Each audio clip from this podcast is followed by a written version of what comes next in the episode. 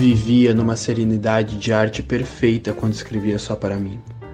Agora estou cheio de dúvidas e perturbações e estou experimentando uma coisa nova. Escrever me aborrece. Sinto contra a literatura o ódio da impotência. Gustave Flaubert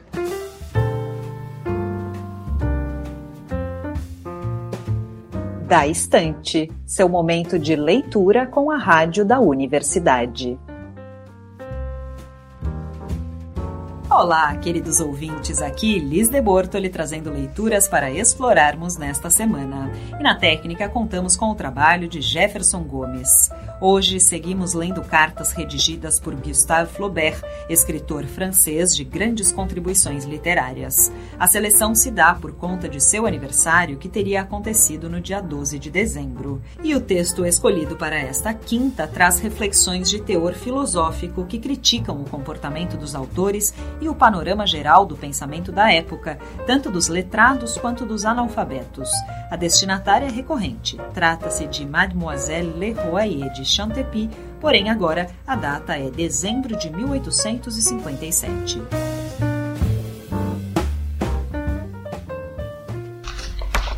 Croacé, 12 de dezembro 1857.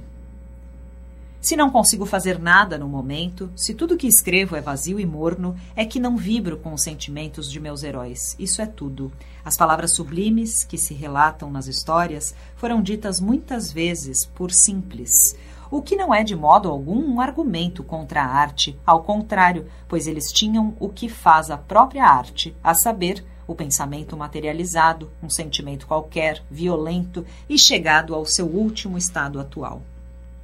Se você tivesse fé, você removeria montanhas. Também é o princípio do belo, o que se pode traduzir de modo mais prosaico. Se você sabe precisamente o que você quer dizer, você irá dizê-lo bem.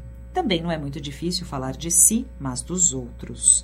Pois bem, Creio que até agora falou-se muito pouco dos outros. O romance foi apenas a exposição da personalidade do autor e diria mais, toda a literatura em geral, salvo dois ou três homens talvez. É preciso, portanto, que as ciências morais tomem um outro caminho e que procedam como as ciências físicas, de modo imparcial. O poeta está obrigado agora a ter simpatia por tudo e por todos, a fim de compreendê-los e descrevê-los. Nós carecemos de ciência em primeiro lugar. Nós patinamos numa barbárie de selvagens. A filosofia, tal como se faz, e a religião, tal como subsiste, são vidros de cores que impedem de ver claro por quê. Primeiro, já começamos tendenciosos. Segundo, porque o homem relaciona tudo a si.